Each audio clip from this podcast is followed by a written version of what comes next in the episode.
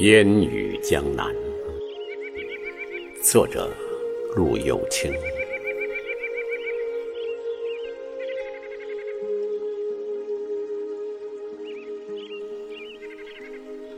好容易在五月的江南游历，却总是雾茫茫、雨蒙蒙，使美丽的江南增添了一层神秘的面纱。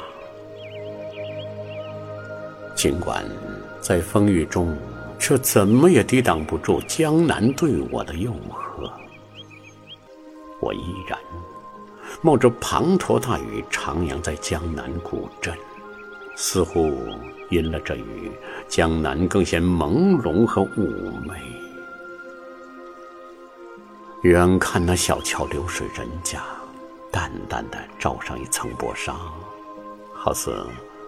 一幅水墨丹青，粉墙黛瓦被柔和的运河缠绕，那线条优美的连人体写真也自叹不如。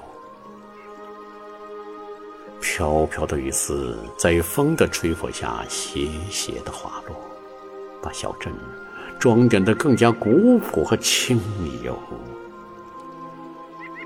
站在江南的小桥上，淋着江南的雨，尘世的喧嚣和心的杂念，都顺着雨水滴落，顺着那运河流向远方。头发淋湿了，衣服淋湿了，鞋也灌满了水，心却十分的快畅。烟雨中的江南古镇，远看水乡缥缈，近听雨落无声。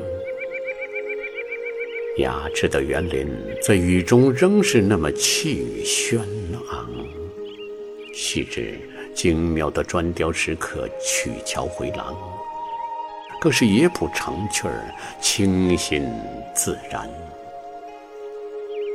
踏在悠悠的古镇小巷里，踩在清亮亮的马石路上，闻着小摊上飘来的油香，听着吴越软语那悠扬的叫卖声，流连在这古镇，思古之情柔然而生，怎不叫人心醉？怎不叫人心牵？该走了。可多情的雨仍下个不停。江南人留客不说话，只有小雨沙沙的下，好像对着我说：“留下吧，留下吧。”江南的雨多情，而雨中的江南更是爱意绵绵。她又像一个温柔美丽的绣娘。用雨丝织出了江南两岸的绿，织出了江南的春，织出了江南那如画的水乡风情。